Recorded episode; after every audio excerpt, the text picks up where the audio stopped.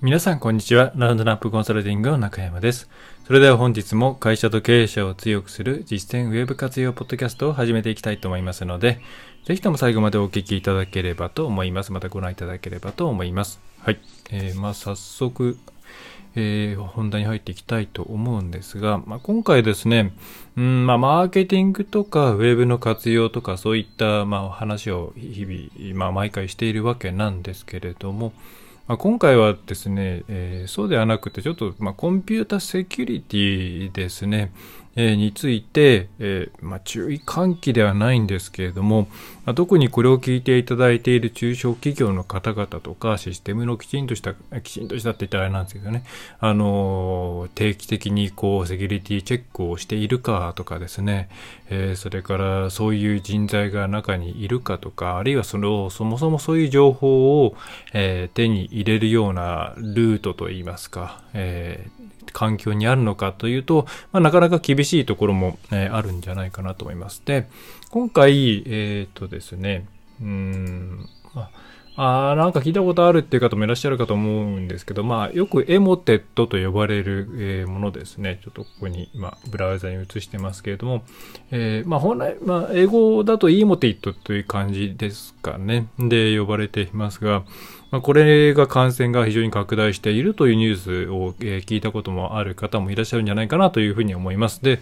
えー、とは言っても、じゃあこれ何なのとなんでこんなに増えてるの？大手もいっぱい感染してるみたいだけれども、えー、どうなの？自分たちに関係あるの？とか、えそういうふうに感じて、まあ、あんまり、えよくチェックしていない方も多いと思うんで、で、まあ、なので、これちょっとこのポッドキャストでもですね、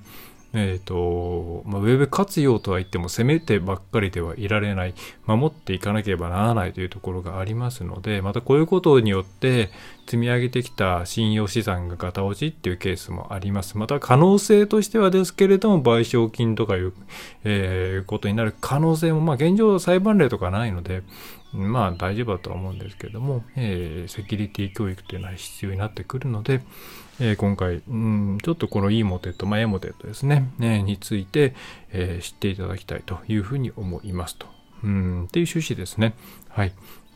で、えー、じゃあまあこれ皆さんに関係あるのって言ったらですね、ものすごく、ものすごく関係があります。えー、非常にリスクがあるし、えー、先ほど申し上げましたけれども、セキュリティとかそういうものに関して、あんまりよくうちわかんない、まあセキュリティソフトは入れている、えー、と思いますとか、えー、そういう感じだとですね、結構、えー、危険。うんなんですよね。えー、じゃあなんでなのかっていうところと何が起こるのかなっていうところと、まあ、そもそもそれ何なんですかっていうあたりについて、えー、今回は取り扱っていくので、ぜひ押さえて、えー、やるべきことをやっていただければと思います。はい。で、非常に怖いんですよ。で、まず、いや、イモテ、まあ、ちょっと日本だとエモテットで呼ばれてるんで、エモテットって呼びますけど、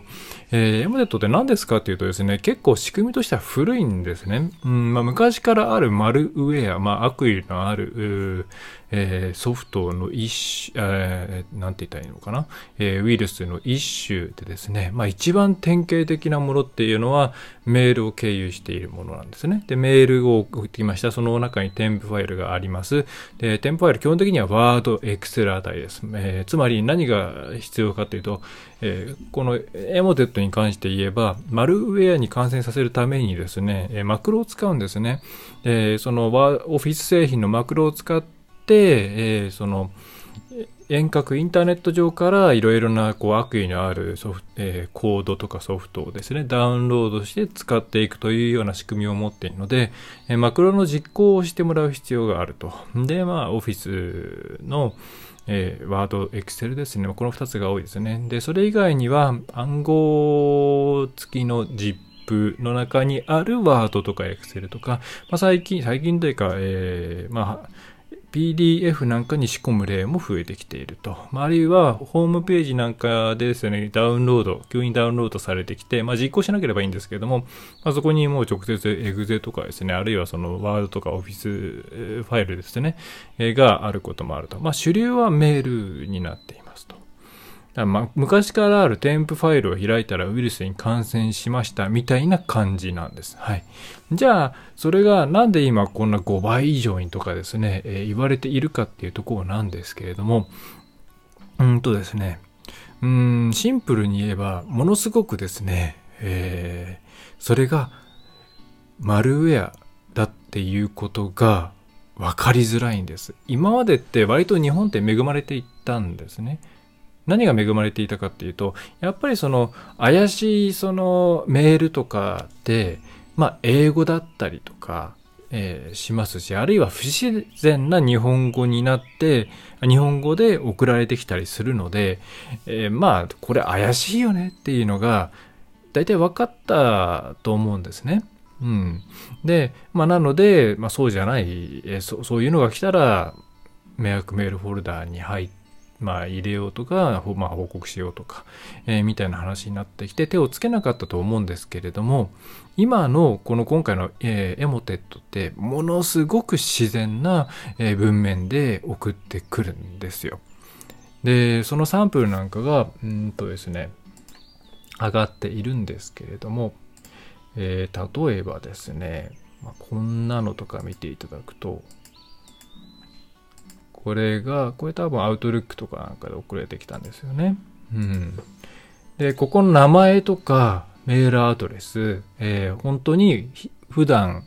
えー、取引をなさっているお得意様とか、お客様のケースが、えー、非常に多いです。まあ、詐称されているケースもありますけれども、本当に、えー、そそうなっている。まあ、つまりの、その人乗っ取られてるんですけどね。うん。で、宛先とか、この辺の文言っていうのも脈絡なかったりするんですけど、えー、結構これものすごく自然ですよね。はい。こういうのとか、あとは、うーんとですね、えっ、ー、と、社内向けのメールを装うケースもあるんですけれど、えー、例えばこれ、またですね、その、あの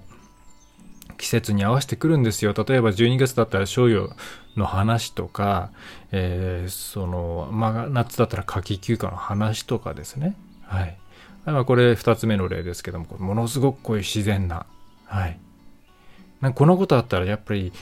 え、こんな話あったっけと思っても開いちゃうじゃないですか。ね。今までと全然品質が違うんですよね。はい。ちょっと今こっち側にモニターがあるんで、えー、横をひょいひょい見てますけど、まあ、こういう開くとこのマクロのこのコンテンツの有効化ですね。これを押さなければ何もないんですけども、まあ押してしまうことがやっぱり多いですよね。やっぱり社内でもですね、マクロを使っていろんな書類を使っているってケースって、まあ特に中小企業なんか多いと思うんで、これはまあ別に押してもなんだかんだ大丈夫だろうって思っちゃうケースって、えー、たくさんあると思うんですけど、まあ今回これを押したらもうおしまいって感じですね。うん。それからこのコロナ関係に絡めるとか、まあ、やりたい放題ですよね。で、ここに、これが賞与ですね。賞与の支払い届ということで、この URL リンク、えー、まあ、賞与って言われたらやっぱり開いちゃうじゃないですか。はい。こういうすごくですね、えー、日本語、日本にしっかり合わせてきているっていう、誰がやってるのかよくわかりませんが、えー、そういうのが今の、えー、この e モテ、エモテットなんですね。うん。なので、これ見ていただくと多分皆さんこれ開いちゃうかもしれないって思われたんじゃないかと思うんですよ。ね、ちょっと音声だけの方もいらっしゃるんで、一つ読んでみるとですね、えっ、と、ちょっと、あんまり COVID-19 の話をするのは良くないんで、えー、例えばこれですね、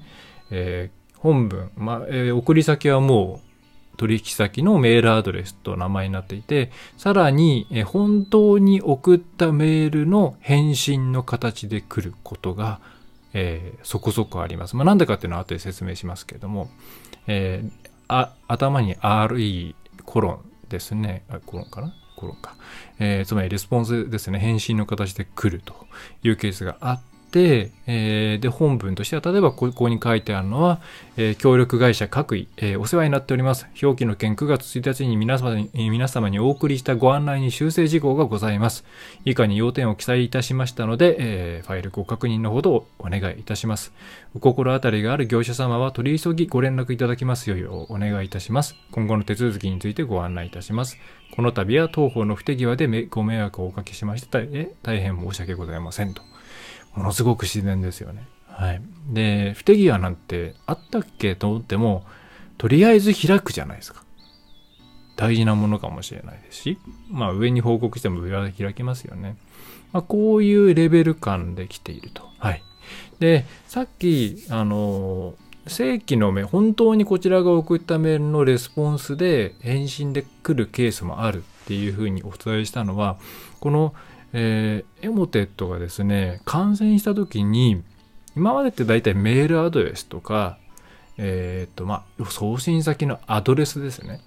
うん。そういうところだけ持っていって、まあ、そこから一斉配信をそのパソコンで、ブワーってやるようなケースが多かったと思うんですけど、まあ、エモテットも、えー、実はまあ2022年に現れたわけではなく、もっと前、2019年 ?18 年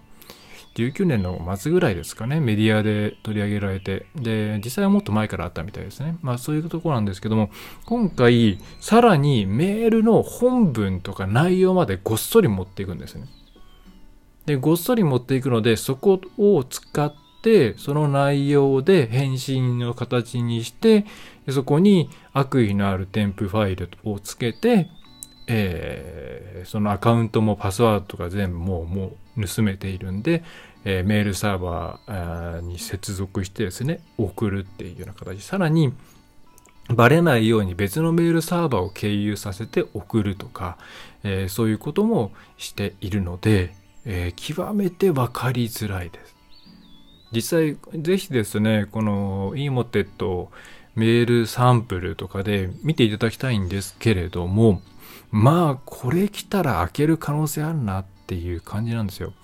えー、あとは、その過去ある企業が送った、まあ、具体的に言っちゃえば最近よく言われるのはエキネットですよね。エキネットが昔送ったそのサービス変わるんで、再登録してくださいみたいなやつ、まあ、うちにもいっぱい来てますけれども、えー、それを使って、えー、送る。当然これは元々がしっかりした日本語ですから、バレづらいですよね。はい。で、そうするとその URL をリンクしま、クリックしました、ダウンロードされてきました、書式です、開けてみました、みたいな形になっていくと思われます。ちょっと私も怖いんで開けてないんですけど、まあ、怖いっていうか、これ Mac には関係ないんで、実は開けてもいいんですけども、まあ何かあったら嫌なんで開けてないんですね。あ、まあ、これ Windows しか完成しません。あの、今んとこ Linux、Mac、えー、は感染しないので、まあ、そういう意味では安心していただいてもいいのかなと思いますが、まあ、でも大体 Windows ですからね。えー、まあ、それで大手の企業さん、相当バッタバタやられる。バッタバタやられる理由分かり、な理解できますよね。これだけ巧妙だと、うん、十分あり得るっていう感じなんですね。で、これが、あの、2020年、2021年、まあ定期的にもインフルエンザじゃないんですけども、毎年なんか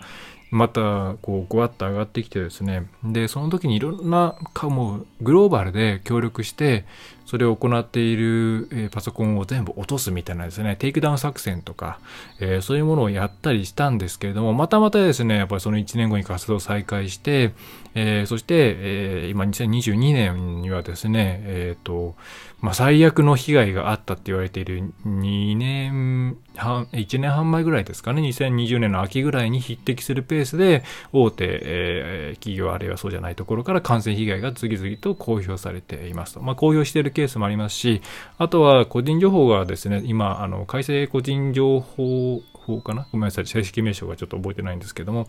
えー、がある関係で、えー、宛先漏れたということがあればですね、えっ、ー、と、個人情報保護委員会というところに報告をしなきゃいけないので、まあそういうところの件数がすごい増えているんですね。はい。まあ、かなり、えー、やばい。で、これが当然その、何ですかね、芋づるの逆パターンっていうんですかね、えっ、ー、と、皆さんとこが、例えば感染しました。そしたらそこから感染したら一斉に送ります。その送った人たちが感染しました。そしたらその送った人たちの先の絵っていうふうにどんどんどんどん広がっていくので、えー、まあ、爆発的に増えていく可能性が十分にあるんですよね。で、今それがまあ、目下進行中ではないかというふうに言われています。まあ、いろんな、またグローバルで対応しようというところではあるんでしょうが、まあ、いろいろ今世界情勢もあるので、うん、難しいところもあるのかなっていう気がしていますね。はい。ということで、えー、これじゃあ、皆さん、うん、にどう対策をしてもらうかってもうものすごく難しいですね。まあ、このポッドキャストも決して別にセキュリティのポッドキャストではないので、ぜひ他のいろんなものに当たってはいただきたいんですけれども、えー、非常に難しいなと正直思います。で、えー、っとですね、一応今、エモテットに感染しているかどうかっていうのは、えー、感染確認ツールが、えー、配布されて、えー、います。えー、JPSAT かな？あの、えっ、ー、と、JP ドメインを管轄している JP、違うな、えっ、ー、とですね、えーまあ、セキュリティ関係の、えー、いろんな、えー、セキュリティリスクの研究とか、そういうのしてる機関かな、えー、が出してるんですけれども、えー、とエモチェックっていうコマンドラインみたいなツールがあるんですね。はい。で、それを使うと、あの、コマンドプロンプトみたいなのが開いてですね、ねあるかな。えっ、ー、と、そこに、まあ、このマシンは感染して、えー、いますよとか、えー、していませんよっていうのが、えー、出るようになって、あ、これ JP サードっていうのかな、え、のホームページですね。えっ、ここにもいろんなサンプルがあるんで、あ、これですね、これ。はい。あの、こういう黒い、なんかいかにもプログラムっていうものに対して、ちょっと苦手意識ある方いらっしゃるかもしれないんですけれども、えー、これで一応ある程度わかるんですね。こんな感じで。えー、これでプロセス ID とか、あの、実際に検知できていればこんなのが出てくるし、えー、なければありませんでしたということになるんで、えー、ちょっと一旦全部のマシン Windows やった方がいいんじゃないですかね。持ち込みマシンも含めてですね。えー、で、あ、のどうするかっていうと、もしここで引っかかった場合には、このプロセス ID とか出てくるんで、えー、コマンド、えっ、ー、と、タスク、タスク、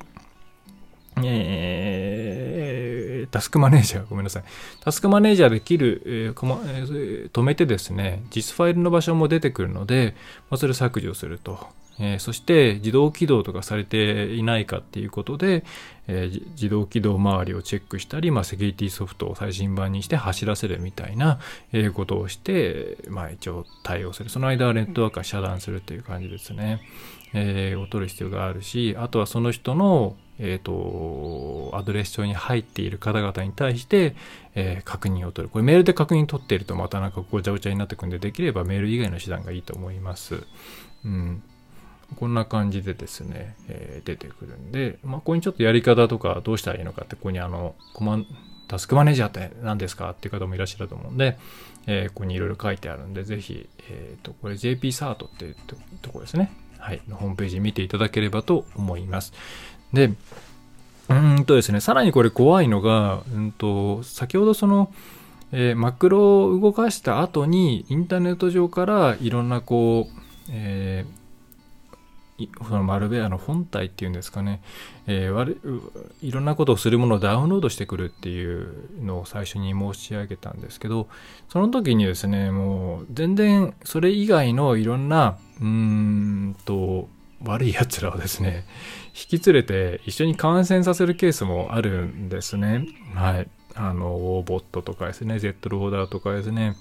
トリックボットとかですね、そういう不正送金系のマルウェアとかですね、いろんなものを感染させる可能性もあるんで、うん、まあ免疫状態が極めて低くなってるようなイメージを持っていただくといいんじゃないかなと思います。はい。で、えー、まあ、エモネットなかったよエモテットなかったという場合には、まあ安心するのではなく、まここから感染しないようにしなきゃいけないんですね。ここが難しいですね。うん、怪しいワードとかは開けないでくださいって言ったら、ワードなんてそこら中で飛び交ってますから、難しいですよね。だマクロは、怪しいマクロは開けないでと、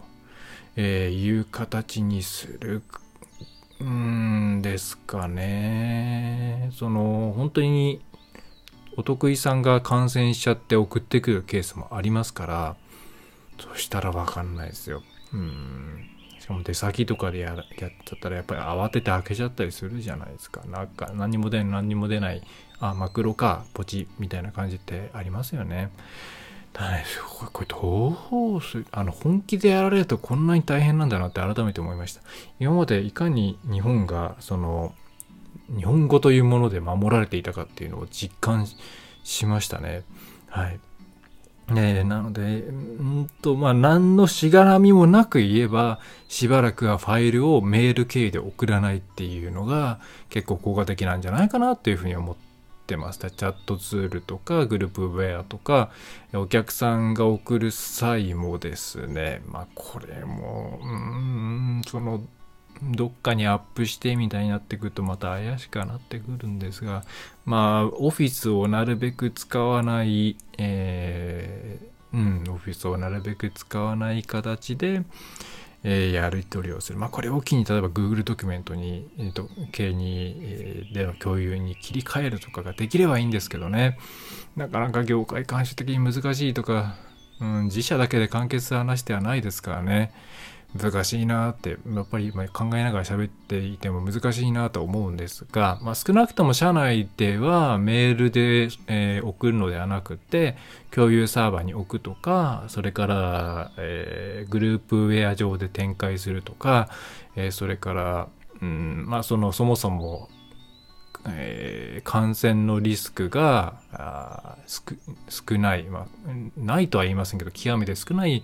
えー、Google ドキュメントとか Google スプレッドシートとかそういったものにシフトしていくっていうことをやった方がいいんじゃないかなと思います。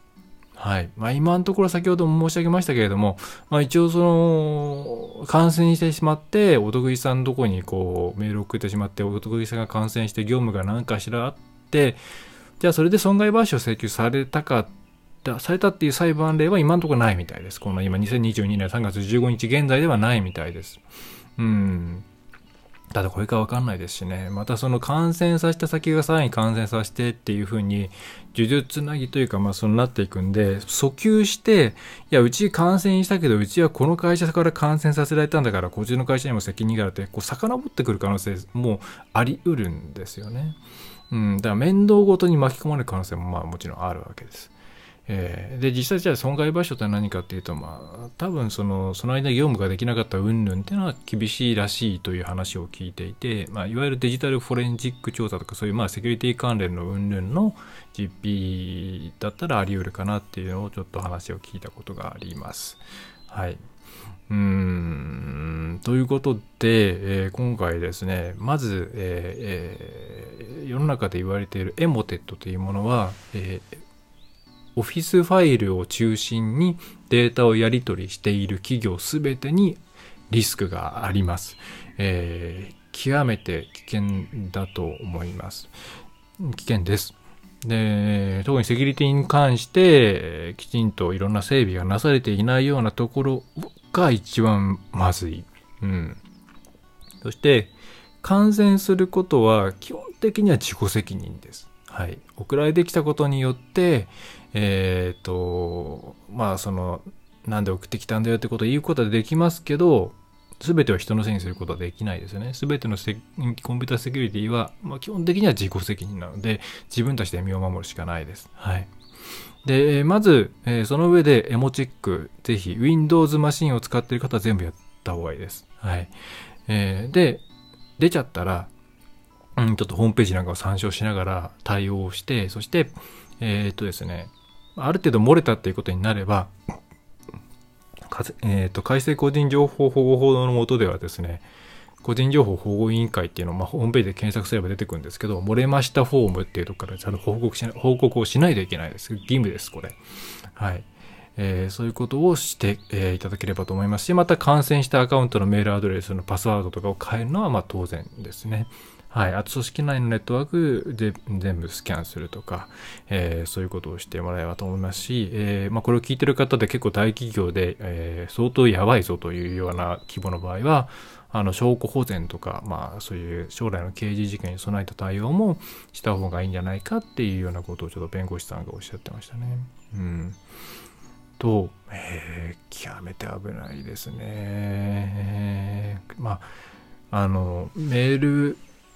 とチャットとか、まあ、いろいろコミュニケーション手段については、マーケティングとか、その社内の業務効率化の面でいろいろ今まで扱ってきたんですけれども、まあ、その中で、え、マーケティング面で言えばメールはまだまだ有効だし、えっ、と、うん、なんだろう、な、なんでもメールは死んだみたいなですね、ことを言うっていうのは、まあ、明らかにポジショントークだよねっていうふうに思いますし、社内に関して言えば、まあ、メールでやるよりはやっぱりグループウェアとか、えー、そう、チャットツールとか使った方が絶対効率いいし、ですので、やった方がいいですよねって話はしてきたんですけど、まあ、ここでまたですね、セキュリティの観点で言うと、ちょっとやっぱメールっていうものが、えー、危険。何が危険かっていうと、その送ってきてる人が本当に本人かどうかわかんないじゃないですか。今回のエモテットってそうなんですよね。感染しちゃしちゃったら、もうその人から送ってきますからわかんない。まあ、これ以外の迷惑メール関係もそうだったと思うんですよ。で、チャットは今のところ、まあ、そのクラウド系のところの元がセキュリティ的に、えアウトにならない限り、うん、あるいはなんか関連ツール系でうんぬんとかそういうのがない限り、まあ、メールに比べれば極めて添付ファイルに関しては感染する、変な添付ファイルが急に投げ込まれる危険性っていうのは相当少ないと思うんですよ。あそうすると、その観点でもよ、うん、情報のやり取り、ファイルのやり取りっていうものを、に関しては、うん、脱メールをした方がいいのではないか。まあ、お客さん、その誰かとのやり取りを、えっ、ー、と、メールじゃないものにした方がいいっていうことの、まあ、理由の一つに加わったなっていうふうに思います。うん。実際、メールの返信、返信、返信、返信みたいなのってすごい見づらいじゃないですか。はい。で、そうやって疲れてくると、途中で変な添付ファイルあっても絶対疑わないですからね。これがそのグループウェアとか、えー、チャットとかであればですね、きちんと追っていけるし、ファイルも、あ、その人がちゃんと添付したんだっていうことがわかるので、うーんと、安全性は随分上がるんじゃないかなというふうに思います。はい。えー、というわけで今回ちょっとマーケティング云々っていうよりは、まあその邪魔にならない、邪魔になるような危険性について、まあ普段セキュリティとかそういったものに関しては興味ないんで全然チェックしていないという方もいらっしゃると思うんで、えー、扱わせていただきました。はい。えー、と、じゃこれについて分かりづらいところはっていうのを私に聞いていただくよりはですね、この JP サートのホームページとか、え IPA のセキュリティセンターとかがちゃんと窓口ありますので、え、こういうとこにちょっと問い合わせをしていただくと、え、いいのではないかと。小さい企業だからといって扱えないとかそういうことは全くないので、え、心配な方はですね、えー、ぜひ問い合わせをしていただければと思います。はい。それでは、えー、本日はこんな感じですかね。えー、特にお知らせとかはございませんが、いやあの感染していないことを、今のところ私のところに、そういうメール来ていないので、まあ、私の周りは大丈夫なのかなと思うんですけれども、えー、ちょっと社員の方々とかですね、関係の方々皆さんに周知を、えー、していただければと思います。はい。えー、それでは今回は以上になります。え、ラウンドナップウェブコンサルティングは中山がお送りいたしました。えー、いいなと思ったらですね、ぜひ購読をしていただいて、まあ、レビューなんかも書いていただけると大変嬉しいです。はい。それでは、また次回も、えー、よろしくお願いします。いかがでしたでしょうか？ご質問はいつでもフォームからお送りください。お待ちしております。